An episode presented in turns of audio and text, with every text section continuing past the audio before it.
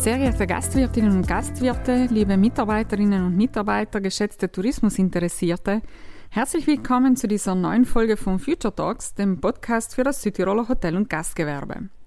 Ich bin Alexandra Silvestri und heute bei mir zu Gast ist eine Hotelierin, die sich und ihren Betrieb in den letzten Monaten ganz neu erfinden musste, obwohl sie in den letzten Jahren regelmäßig als Great Place to Work ausgezeichnet worden ist. Was es mit Unternehmenskultur auf sich hat, warum jeder Betrieb gut daran tut, Mitarbeiterinnen und Mitarbeiter in Entscheidungsprozesse einzubeziehen und wie ihre Leidenschaft für die Hotellerie geweckt worden ist, wird sie uns in den nächsten knapp 30 Minuten verraten. Ah, da ist sie ja schon. Name? Nicole Kopiol. Wohnort? Nürnberg. Beruf? Hotelier und Gastronom. Lieblingsplatz im Gastbetrieb? Hm, ich würde sagen, die Dankbar. Und mein Blick in die Zukunft ist? Mutig und voller Vorfreude. Ja, hallo Frau Kobiol. Sie sind äh, Besitzerin und äh, Chefin des äh, Schindlerhofs in Nürnberg und bereits Ihr Vater Klaus Kobiol war einer der innovativsten Köpfe im Bereich Hotel- und Gastgewerbe und auch äh, immer gern gesehener Gast hier bei uns in Südtirol äh, bei den zahlreichen HGV-Weiterbildungsveranstaltungen, die wir mit ihm damals als Referent äh, organisieren durften. Im Jahr 2000 kamen Sie dann nach einigen Jahren im Ausland in den Schindlerhof zurück und haben die Unternehmensnachfolge angetreten. Ja. Und ähm, seit diesem Zeitpunkt eigentlich dann auch die Erfolgsgeschichte weitergeschrieben. Und ähm, man könnte auch äh, irgendwie sagen, alles gewonnen, was es an Preisen zu gewinnen gibt. Äh, ich zähle einige auf, äh, und zwar den Startup-Preis der Sparkassen und McKinsey für die beste Unternehmensnachfolge. 2004 dann den Deutschen Denkerpreis.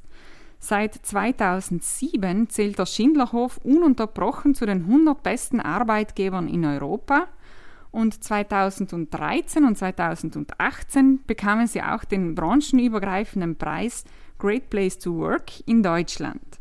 Wie wichtig sind Preise denn für Sie? Für uns sind die Preise sehr wichtig, weil wir uns daran immer wieder messen können, wie gut wir sind oder wie gut wir noch sind und wie wir stehen im Vergleich zu anderen Unternehmen, auch aus anderen Branchen.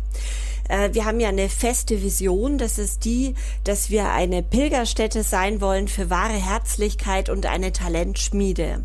Und unsere Strategie ist es quasi über den Umweg in Anführungsstrichen der Mitarbeiterbegeisterung dahin zu kommen. Und mit den Preisen und Auszeichnungen schauen wir immer wieder, wo wir stehen. Die sind so wie, wie Perlen bei einer Perlenkette quasi, die uns immer wieder zeigen, okay, hier haben wir jetzt nur den zweiten Platz, da müssen wir jetzt wieder gucken, dass wir vorankommen. Und es ist gerade auch unheimlich spannend, sich mit anderen Branchen zu vergleichen. Gerade wenn es um das Thema Mitarbeiterbegeisterung geht.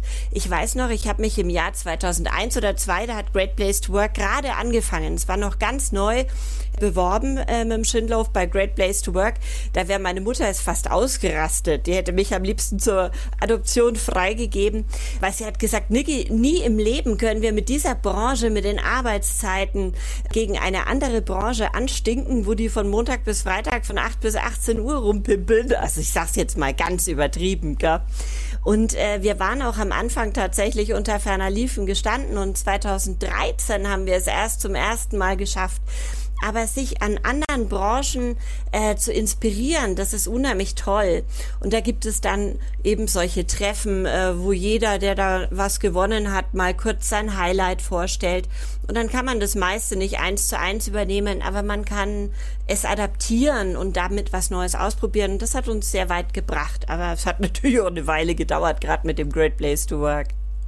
Und warum wir es auch machen, vielleicht ein zweiter Grund, ist äh, so auch die Stolzkultur im Unternehmen. Es ist cool, äh, wenn die Mitarbeiter dann, oder stellen Sie sich die Azubis vor, wenn die in der Berufsschule sitzen und zu ihrem Nachbarn sagen, hey, schau mal da, äh, wir haben jetzt äh, das gewonnen oder bester Arbeitgeber geworden. Und gerade bei bester Arbeitgeber finde ich es cool, weil wir dadurch viele Bewerbungen bekommen. Und wenn wir viele Bewerbungen kommen, können wir noch besser ausfiltern. Ne? Wenn, du, wenn du nur zwei Bewerbungen hast, dann hast du ja nicht viel zur Auswahl. Wenn du dagegen viele Bewerbungen hast, hast, kannst du dir wirklich die allerbesten raussuchen, die perfekt zu uns passen. Und deswegen äh, ist es auch so gut für uns. Weil wir jedes Mal, wenn wir da wieder kommuniziert werden, hey, die sind bei Great Place to Work vorne dran, äh, gerade auch wenn es um Europa geht, dann kriegen wir Bewerbungen aus auch aus anderen Ländern tolle Bewerbungen, äh, die wir dann teilweise eben bei uns aufnehmen können und damit auch für den Schindlerhof wieder einen Riesenschub kriegen, wenn wir es schaffen, immer wieder die Besten der Branche für uns zu begeistern. Mhm. Great Place to Work. Warum arbeiten denn Ihre Mitarbeiterinnen und Mitarbeiter so gern bei Ihnen? Also ich glaube, da spielen viele Dinge ähm, mit rein. Das erste ist mal, dass wir eine Transparenz leben. Bei uns weiß jeder Mitarbeiter alles. Eben durch die App, die, aber auch im richtigen Leben. Wir sprechen über alles. Es sind aber auch die Werte, die eben tatsächlich gelebt werden. Also unsere Unternehmenskultur wird alle vier Jahre mit dem gesamten Team überarbeitet und dann eben auf den Prüfstand gestellt und adaptiert. Und unsere Hauptwerte sind Freude, Freiheit und Harmonie. Und der Grundwert ist der des Vertrauens. Der muss natürlich spürbar sein. Und dann ist es für uns wichtig, dadurch, dass wir eine Talentschmiede sein wollen, dass wir die Talente, den Talenten auch die Möglichkeit geben, weiterzukommen und sich weiterzuentwickeln. Und da ist die Schindlerhof Akademie eben wichtig, äh, die nicht nur Fachthemen beinhaltet, sondern auch Themen, wie du dich persönlich weiterentwickeln kannst oder wie du mit Stress umgehst. Ich glaube, ich hatte vor drei Jahren schon das MBSR-Training für alle Mitarbeiter angeboten, dieses sein Zungenbrecher, Mindfulness-Based Stress Reduction. Okay. Und äh, also lauter solche Themen oder wir helfen ihnen auch ihre persönliche Vision zu finden. Wir helfen ihnen sogar Businesspläne zu schreiben. Unser Ziel ist es nicht, Mitarbeiter zu binden. Ich möchte auch von niemandem gebunden werden, auch nicht von einem anderen Unternehmen als Kunde, sondern ich möchte gute Verbindungen. Und wir wissen bei unseren Leuten, äh, was ist ihr Ziel. Es gibt Menschen, die haben daheim einen Betrieb, der ist größer wie unserer und die möchten hier vielleicht ein, zwei Jahre lernen, was mitnehmen und dann nach Hause gehen. Es gibt Menschen, die haben daheim einen Bauernhof und möchten Kaffee draus machen. Es gibt aber auch Menschen, die planen jetzt keine Selbstständigkeit, aber die sagen mir, Niki, nach zwei, drei Jahren möchte ich mal ins Ausland gehen. Und wir sind immer in Kontakt. Unsere Branche hat ja diese Lehr- und Wanderjahre. Das ist ja auch gerade das Schöne. Und äh, wenn die Leute die in Nürnberg ihre Wurzeln haben, sich ihre Hörner abgestoßen haben, dann ist es oft irgendwann nach ein paar Jahren so weit, dass sie sagen, Niki, ich würde gern zurückkommen, was gibt's denn gerade an freien Jobs im Schindlerhof? Und so habe ich in unserem Organigramm immer so zehn, zwölf Rückkehrer. Und das ist eben auch gut für die Unternehmenskultur, weil die haben uns kennengelernt und dann haben sie andere Betriebe kennengelernt und die erklären dann wieder denen, die nur uns kennen, also gerade die Azubis, was sind die Vorteile im Schindlauf. Das kommt ganz anders an, als wenn ich das erkläre. Aber das Wichtigste ist, dass es vom Kopf in die Herzen kommt und dass es gelebt wird. Und die Rückkehrer helfen eben auch, es zu leben, weil sie diese Werte als was Besonderes kennengelernt haben, wenn sie sehen, dass es woanders anders gelebt wird. Also nur mal ein Beispiel. Wenn es was Kleines zu feiern gibt und sei es nur, dass ein Abend im Restaurant wunderbar gelaufen ist, dann können die Schlussdienste sagen, wir geben jetzt hier einfach eine kleine Runde aus äh, und, und feiern diesen Tag, nachdem das Tune abgeschlossen ist. Äh, ich habe ich hab mal gehört, woanders darf man keine Flasche aufmachen, aber das gehört halt in unserer Branche auch dazu, die Dinge zu feiern, Rituale zu leben. Da gibt's bei uns eben auch die Freiheit und dann die Freiheit arbeiten zu können, wie, wie man es will. Die Vision ist für alle die gleiche. Und die Vision, die muss natürlich von allen getragen werden. Aber dann sagt man ja auch, viele Wege führen nach Rom.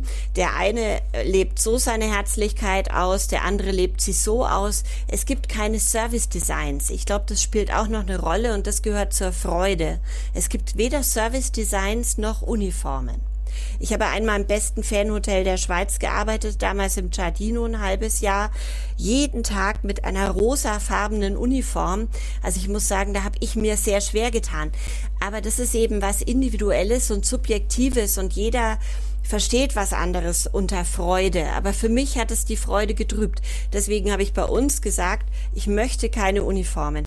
Aber es gibt natürlich, du kannst jetzt nicht in zerrissenen Jeans daherkommen und äh, irgendeinem dreckigen T-Shirt. Es gibt schon ein paar Vorgaben so. Aber gerade eine Frau, die fühlt sich an einem Tag in Pink toll. Oder am nächsten Tag möchte sie vielleicht doch lieber schwarz tragen oder blau ja, und das, das spielt für mich in die Freude rein. Das sind so Dinge, die auch für die Mitarbeiter wichtig sind. Und ich glaube, ein weiterer wichtiger Punkt, warum Leute gerne bei uns arbeiten, ist, dass sie sich einbringen können. Es gibt sehr, sehr viele Möglichkeiten, sich einzubringen, Ideen reinzubringen über das Ideenmanagement, über Qualitätszirkel, über das tägliche Tune in den einzelnen Leistungsbereichen. Und ich glaube, es funktioniert, das System funktioniert gut, weil wir Instrumente der Reflexion integriert haben. Und das ist auch außergewöhnlich, äh, unabhängig von der Branche. Also sich zu zwingen, über sich selbst nachzudenken und über die Arbeit im Team nachzudenken. Die Reflexion im Team findet täglich statt mit dem Tune also immer, also äh, zu unterschiedlichen Zeiten. Die, die äh, Zimmermädle, die machen es um 10 Uhr gemeinsam, weil da trinken die zusammen einen Kaffee und dann nehmen sie sich fünf Minuten vor, das Tune zu machen. Aber das Restaurant macht's, wenn alle Hauptgänge gelaufen sind. Die Küche macht's, wenn die Küche fertig ist. Also auch teilweise erst gegen 23, 24 Uhr. Und äh, ganz kurz erklärt heißt T steht für Touched by the Schindler of Spirit. Also haben wir unsere Unternehmenskultur heute gelebt und das wird kurz diskutiert. U steht für Use of Quality Standards, haben unsere Qualitätsstandards heute eingehalten. N steht für Natural Well-Being von uns selbst und unseren Gästen. Das hängt sehr stark zusammen. Äh, stellen Sie sich vor, äh, Sie haben gerade eine auf den Deckel gekriegt äh, und wissen gar nicht, wo oben und unten ist. Äh, Sie können doch keine Herzlichkeit leben in dem Moment. Ne? Also wie man den Wald reinruft, so halt's raus. Und E steht für die Energie. Also da spielen die Euros schon auch mit rein, aber Sie können sich auch da zum Beispiel eine Teestation vorstellen. Sie können eine Teebar aufbauen, dass Sie sagen, wow, und Sie können sie hinrotzen. Ne? Also steckt da Energie drin oder nicht? Und das diskutieren die so vielleicht fünf bis zehn Minuten. Und dann können Sie damit auch Reibungspunkte vom Tag rausnehmen. Wenn zum Beispiel der Restaurantleiter vielleicht mal kurz äh, im Stress war und gesagt hat, in einem rauen Ton zu einem Azubi irgendwas und dann sagt der Azubi, hey, Natural Wellbeing, also das hatte da bei mir einen Kratzer gekriegt, da sagt er gleich, du entschuldige, äh, das war eine extreme Stresssituation für mich. Wir müssen das in Zukunft so machen, dass wir das in den Checklisten schon haben, dass das bei der Mise en place steht und dann haben wir da auch keinen Stress mehr. Und da werden quasi permanent fein getuned unser Qualitätsmanagement und die Ideen werden eingegeben. Und dann gibt es auch das Reflexion, äh, das Instrument der Reflexion für den Einzelnen. Das ist der Max Star Index, wo jeder einmal im Monat, auch ich, reinschaut. Das ist auch Teil der App und so ein Fragebogen für sich ausfüllt. Wie viele Ideen habe ich abgegeben? Äh, was habe ich in Weiterbildung gemacht? Äh, fühle ich mich als Markenbotschafter vom Schindlerhof? Also wie ist meine Identifikation? Und da informiert mich das System sofort, wenn einer ankreuzt, irgendwo muss ich ja mein Brötchen verdienen, weil das ist, das ist ja keine Identifikation mit dem Laden. Und dann würde ich mich sofort einschalten und sagen, hey, was ist denn los? Äh, wieso hast du das angekreuzt und dann findest du raus, also da war was, äh, das hat ihn total geärgert. Und je schneller du dann reagieren kannst, desto besser ist es. Weil wenn so Kratzer drin sind, dann nagt es an den Menschen. Das ist ja privat das Gleiche, ne? wenn deine beste Freundin irgendwas Saublödes gesagt hat und man kann nicht sofort drüber reden und dann wird man immer pissiger innerlich und irgendwann weiß man gar nicht mehr genau, woran es lag. Aber das muss vermieden werden, dass immer alle ja, wie frisch gebügelt sind und, und alles, was stört, bereinigt wurde. Das ist sehr, sehr wichtig. Und das haben wir immer wieder. Und wir hatten es erst gestern im Teamleaderkreis, weil äh, wir haben im Moment ein Projekt, äh, wo wir den Schindlerhof eben auch neu erfinden. Und dann äh, habe ich habe ich rausgefunden, die Teamleader haben ein Meeting gemacht, wo wo sie eben gesagt haben, sie fühlen sich nicht einbezogen genug in den Alltag. Und dann haben wir eben sofort gesagt, das muss sich ändern und Kurzarbeit hin oder her. Wir machen jetzt ein wöchentliches Meeting, damit wirklich jeder weiß und selbst der Küchenchef weiß, was gerade renoviert wird. Und das hilft einfach. Und da hatten wir auch wie so einen kurzen Reibungspunkt, aber jetzt haben wir eine Lösung gefunden und damit haben wir es wieder aus der Welt geschafft. Reibungspunkte sind eben auch wichtig. Und auch wenn wir den Punkt ähm, Harmonie ja auch als Wert in der Unternehmenskultur, in unserer Spielkultur verankert haben, das darf nicht bedeuten Friede, Freude, Eierkuchen, sondern es muss bedeuten, dass da auch Reibung stattfinden darf, aber wenn sie stattfindet, dass man sehr schnell wieder bereinigt und wieder auf einem Level ist und wieder die Vision sieht und wieder alle ja frei von irgendwelchen Befindlichkeiten auf die Vision zuarbeiten können. Aber es ist harte Arbeit, ne? Und das, jede Situation bringt immer wieder was anderes und immer wieder musst du reagieren und möglichst schnell reagieren und möglichst sympathisch reagieren und empathisch und dann wieder alle zusammenzubringen. Mhm, mhm. Also man hört bei Ihnen so richtig die Freude raus, auch wenn Sie von Ihren Mitarbeiterinnen, Ihren Mitarbeitern sprechen. Ja, auch die wichtige Rolle, die Sie bei Ihnen im Schindlerhof spielen äh, die Freiheiten, die sie haben, auch sich einzubringen, aber auch selber ihren äh, Beruf oder ihren Arbeitsplatz zu gestalten. Also ähm, irgendwie hat man so ein bisschen vom Gespräch auch das Gefühl, der Schindlerhof arbeitet mhm. unter Anführungszeichen nicht nur für die Gäste, sondern auch für die Mitarbeiterinnen und Mitarbeiter. Absolut. Gibt es irgendwo aber auch, nennen wir sie Grenzen, die Sie Ihren Mitarbeiterinnen und Mitarbeitern setzen, beziehungsweise was setzen Sie voraus? Also ein Mitarbeiter kann kein Grundstück kaufen zum mhm. Beispiel. Mhm. Das ist, äh, das wäre jetzt zum Beispiel eine klare Grenze. Ähm, Motivation setze ich voraus. Motivation muss von innen kommen. Und wir versuchen es so zu gestalten, dass wir so viel Konformität nur wie nötig haben und so viel äh, Freiheit wie möglich. Und das Qualitätsmanagement hilft uns, dass alles auf die Vision ausgerichtet ist. Aber so kann jeder wirklich, es, es gibt innerhalb des Jobs wirklich extrem viel Freiheit. Und das ist für uns sehr, sehr wichtig, damit wir eben auch die Freude spüren können und damit wir mit Leichtigkeit auf der Bühne spielen können. Natürlich ist es knallharte Arbeit. Das ist wie im klassischen Ballett. Wenn Sie da äh, im Publikum sitzen und sich das Ballett anschauen, das ist Tanz und das ist Leichtigkeit und so muss es bei den Gästen ankommen. Und bei uns intern ist die Vorbereitung und ist ähm, die, ne, das alles so zu gestalten, dass dann, wenn der Vorhang aufgeht und wir unser Spiel mit den Gästen spielen, es diese Leichtigkeit und diese Freude eben auch für die Gäste ausstrahlen kann.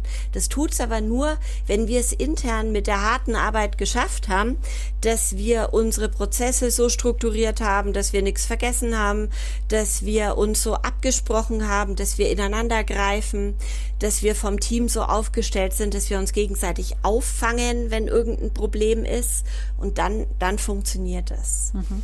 Und wenn es mal nicht funktioniert, und das ist ja Menschen werden immer Menschen mhm. bleiben und da werden immer Fehler passieren, dann ist es für uns sehr, sehr wichtig, dass wir extrem großzügig auch bei den Gästen reagieren und dann großzügige Wiedergutmachungen machen. Und dann kann auch ein Azubi sagen, der seinen ersten Tisch hat, hey, ich lade Sie heute Abend tutto completo ein, ich mhm. gebe Ihnen aber auch hier meine Visitenkarte und ich kann Sie noch einmal einladen oder ich möchte Sie noch mal einladen, damit ich Ihnen beweisen kann, dass wir im Schindlerhof äh, ganz andere Standards haben als das, was Sie heute Abend blöderweise erlebt haben. Mhm. Und da muss der niemanden fragen. Also da gibt's keine Grenzen.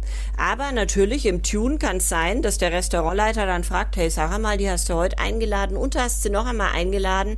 Äh, jetzt erklär mir mal warum. Und dann gibt's da vielleicht auch einmal kurz eine Diskussion, aber er sagt, du, ich stehe dazu, äh, das war gut und wir werden sie nächstes Mal so begeistern, äh, dass die wöchentlich mhm. zu uns kommen.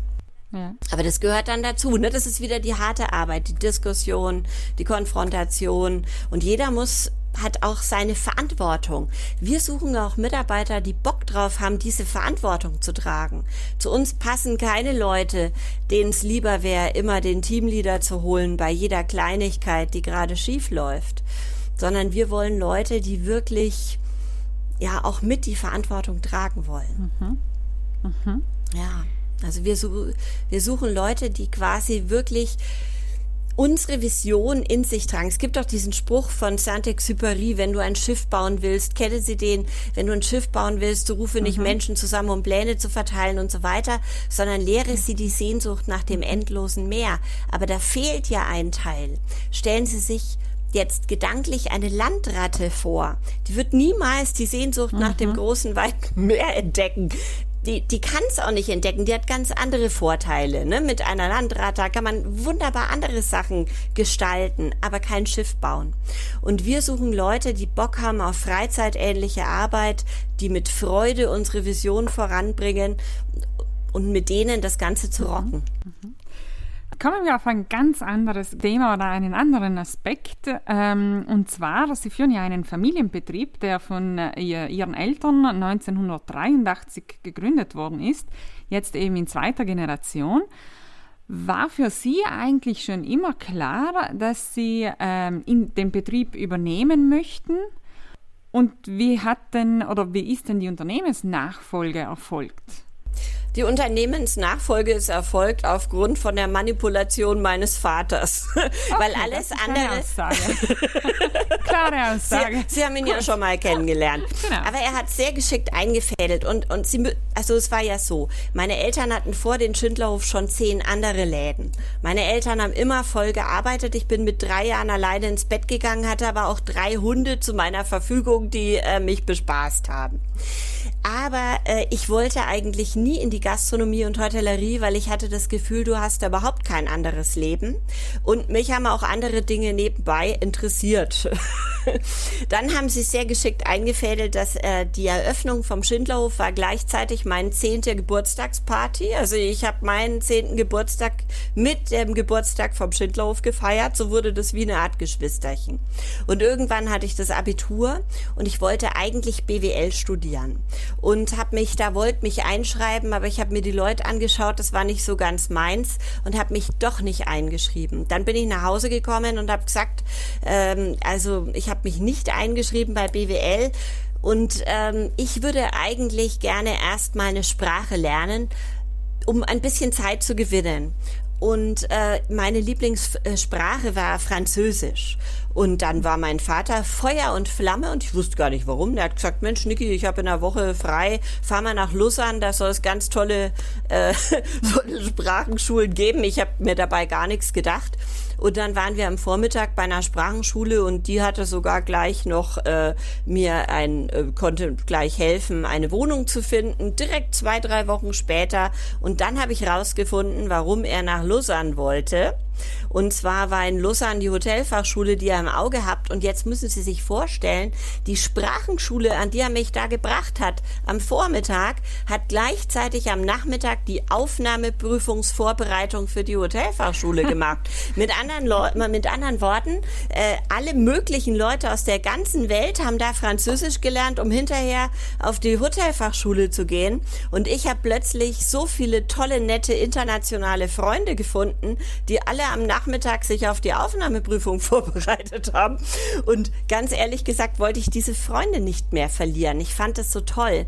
Und ich fand, habe plötzlich dieses internationale Feeling der Hotellerie geschnuppert, dass da alle Länder involviert sind. Und, und das hat mir plötzlich Spaß gemacht, weil die fränkische Diaspora, die fand ich nicht so spannend aber mit diesen internationalen und alle Sprachen wurden gesprochen und dann habe ich gedacht, komm, probier's einfach einmal, ob die dich auch aufnehmen würden an dieser Hotelfachschule und habe mich da mit beworben und dann haben die mich wirklich wieder erwarten tatsächlich auch angenommen und so kam es, dass ich in der Hotelfachschule gelandet bin. Da habe ich aber immer noch meinen Eltern gesagt, also in die fränkische Diaspora will ich nicht zurück.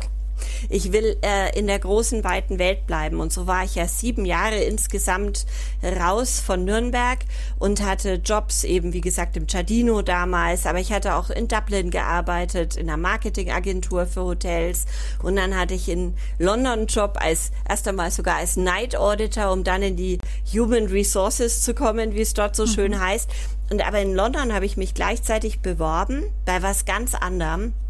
Und zwar damals bei ähm, einer Innenarchitektin für Hotels, Betty Mahmoudi. Und die hat mich nicht genommen. Und das war ein Schlag ins Gesicht. Und dann habe ich meine Eltern angerufen und habe gesagt, Mensch, also so wirklich damals zum ersten Mal die wollen mich nicht äh, mit Tränen in den Augen. Und dann kam der nächste manipulative Punkt, wo es den sich meine Mutter hat einfallen lassen, hat gesagt, Niki, äh, wir planen uns hier wieder zu erweitern. Wir sind ja ein Hoteldorf, ne? Wir sind immer so nach und nach gewachsen. Mhm. Die hatten jetzt wieder ein Grundstück. Und wenn du Hotelzimmer bauen willst, dann kannst du gerne nach Hause kommen und sei es auch nur für dieses Projekt, nur für ein Jahr. Und so bin ich dann im Schindlauf mhm. hängen geblieben im Jahr 2000, habe mich dann verliebt und so kam es, dass wir die Unternehmensnachfolge danach wirklich eingeläutet haben. Mhm. Ja. Also es war alles Zufall, aber man sagt ja, es gibt keine Zufälle. Der Zufall trifft den vorbereiteten Geist. Und deswegen hat mein Vater mit seinem Enkel schon wieder es eingeläutet, dass der Zufall den vorbereiteten Geist trifft und hat ihm zu seinem dritten Geburtstag drei Prozent der Anteile der KG geschenkt. Okay. Der arme Kerl. Also auch hier ein Weg ist vorgezeichnet. Ein bisschen. Er will, dass er zumindest etwas damit Aha. zu tun hat. Ja. ja. Okay, schön. Ähm, mittlerweile, man, man hört es, äh, sprüht ja die Hotelierin aus Ihnen. Äh, wenn Sie jetzt so in die Zukunft blicken, äh, wir haben uns davor auch schon kurz unterhalten, seit November haben Sie ja auch das Hotel äh, geschlossen, Ihre Mitarbeiterinnen und Mitarbeiter im äh, Lohnausgleich. Ähm, wie wird sich Ihrer Meinung nach ähm, es, es, gibt eine Zukunft äh, in der Hotellerie, in der Gastronomie. Ähm, wie wird sich diese verändern oder wird sich diese überhaupt verändern? Es wird sich bestimmt verändern. Ich glaube zum Beispiel, ähm, dass die, äh, dass das Geschäft mit den Businesskunden nicht mehr ganz so florieren wird, weil die Firmen natürlich freuen sie sich wieder echte Meetings zu machen. Aber sie haben eben auch gelernt, du musst nicht mehr für jedes Meeting zwei Stunden in dein Auto steigen. Manchmal reicht auch Zoom, Teams oder was auch immer es für Meeting-Systeme gibt. Und deswegen gehen wir zum Beispiel davon aus, dass wir die Tagung mit den reinen Businesskunden, wie wir es früher hatten, wir waren ja wirklich 100 Prozent auf Business ausgelegt, so nicht mehr funktionieren wird. Wir möchten deshalb ein Zentrum für Life-Wide Learning werden. Das ist auch so ein Trend, dass du dich nicht mehr nur äh, für dein Business interessierst, sondern eben auch für andere Themen. In der Schindlof Akademie haben wir es immer schon gemacht und das möchten wir auch für Gäste öffnen. Und dann glaube ich, dass das Thema Digitalisierung sehr, sehr stark ist. Wobei wir in unserer Branche haben eben den Vorteil, dann, wenn die Menschen wieder vor Ort sind, analog berühren zu können. Und ich habe, ich lese immer so Bücher vom Zukunftsinstitut. Ich glaube, die sitzen in Wien. Äh, Horks äh, und der hat ein, zum Beispiel, es gibt jährlich den Zukunftsreport und dann gibt es immer noch so Bücher. Und ein Bu seiner relativ neuen Bücher heißt Siegeszug der Emotionen. Und ich fand so schön ein Satz, der da drin stand. Da stand drin, wir müssen künstlicher Intelligenz mit künstlerischer Intelligenz begegnen. Und da haben wir in unserer Branche so viele Möglichkeiten. Wir können mal zusammenarbeiten mit Künstlern, mit der Deko. Wir können berühren. Und das werden wir äh, noch mehr tun, als wir es vorher getan haben. Und ich glaube, das ist ganz, ganz wichtig. Natürlich brauchst du im Hintergrund die Digitalisierung und du musst überall zu finden sein. Die Homepage muss so gestaltet sein, dass sie dich eben auch mit ihrem Suchbegriffen finden können. Auf Instagram, inzwischen dann bald auf TikTok. Da weiß ich auch noch nicht, nicht so richtig, wie. Aber das sind Themen, mit denen müssen wir uns auch beschäftigen. Aber dann, wenn die Leute vor Ort sind, diese Emotionen äh, bringen. Und ich glaube auch, dass sich die Gäste und alle Menschen, also wir inklusive, wir sind ja auch woanders dann Gäste, immer mehr mit dem Thema Qualität befassen. Woher kommt das Fleisch? Äh, wie ist es erzeugt? Wir wollen immer mehr Geschichten hören. Äh, wo, wo hat er seine Produkte her? Und da werden wir eben auch erklären, Mensch, der Gemü wir haben einen Bauernhof gegenüber, der uns das Gemüse anbaut, der bringt es mit der Schubkarre. Das haben wir vorher gar nicht kommuniziert. Das hat auch die Business-Gäste eigentlich nicht interessiert, wo ihr Spargel herkommt. Aber wenn wir jetzt versuchen, mit den, mit den äh, Leisure-Gästen auch so ein bisschen das Hotel mit aufzufrischen, wird es immer wichtiger. Und so wird unser neuer Slogan sein, und das haben wir übrigens erst heute äh, gemeinsam im Team beschlossen, in einem, äh, wir hatten den Pierre Nierhaus wieder zu Gast. Er ist ja Trendexperte der Branche, wirklich kennt weltweit die schicksten Unternehmen. Und mit ihm zusammen haben wir gesagt, äh, wir sind jetzt Hoteldorf der Sinne. Das ist das, was wir sein wollen. Und da schließen sich eben die privaten und äh, die Geschäftskunden eigentlich nicht aus. Es ist so eine Sache, ähm, die relativ gut zusammenfasst. Es soll ein, ein Rückzugspunkt sein, ein Rückzugspunkt für Körper, Geist und Seele, eigentlich für den gesamten Menschen. Und es soll ein Ort der Inspiration sein und ein Ort der Möglichkeiten. Stille und Begegnung gleichermaßen so. Und äh, das ist ja wieder was, was für Business und Leisure wichtig ist. Und da kann ich mir eben wirklich gut vorstellen, dass auch einmal eine Familie kommt, gerade innerhalb von Deutschland wird es Deutschland Urlaub geben, innerhalb von Österreich Österreich, innerhalb von Italien, einfach weil es im Moment noch ein bisschen kompliziert ist mit der Reiserei und den äh, Quarantänevorschriften. Und warum sollen wir nicht auch mal eine deutsche Familie aufnehmen können? Und es gibt tatsächlich in Nürnberg und in der Region unheimlich viel zu entdecken. Es gibt die fränkische Schweiz im Hintergrund, es gibt äh, so viele Möglichkeiten, auch tolle Städte. Und da stellen wir mal so Arrangements zusammen, die eben spannend sein können. Und da sind wir jetzt eben gerade dabei. Also wir sind, es ist aufregend und schön. Und deswegen habe ich in Ihrem Stech, Steckbrief auch gesagt, ich fühle mich mutig, weil äh, wir werden jetzt einiges umbauen, wir werden jetzt auch Geld in die Hand nehmen und uns wieder ein Stück weit neu erfinden. Mhm.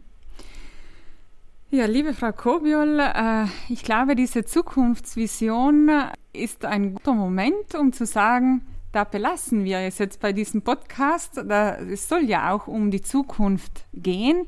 Wir möchten unseren Zuhörerinnen und Zuhörern Inputs geben, ja, auch wie sie in die Zukunft blicken können. Und ich glaube, davon haben wir jetzt in diesen letzten knapp 30 Minuten äh, einige gehört. Vielen, vielen herzlichen Dank für dieses sehr äh, herzliche, ähm, inspirierende Gespräch. Ähm, auch ein Gespräch, das gewisse Themenbereiche auch ein bisschen anders, aus einer anderen Herangehensweise her äh, beleuchtet hat. Vielen, vielen herzlichen Dank. Alles Gute. Danke Ihnen. Alles Mensch, es war eine Freude, mit Ihnen zu sprechen. Vielen Dankeschön. Dank. Danke. Bis bald. Vielleicht Bis bald. im Schindlerhof. Ja, wir, Wiederschauen. Wir hoffen's. Herzlichen Dank, Nicole Kobiol, für dieses sehr herzliche Gespräch und Ihre Gedanken zur Zukunft unserer Branche.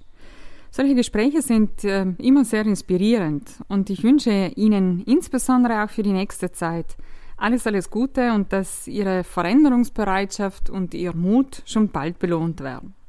Sehr geehrte Zuhörerinnen und Zuhörer, wir hoffen, dass Sie auch aus dieser Folge viele neue Ideen und Ansätze für Ihren Betrieb bzw. für Ihre Arbeit mitnehmen konnten. Herzlichen Dank fürs Zuhören, alles Gute und bis zur nächsten Folge von Future Talks.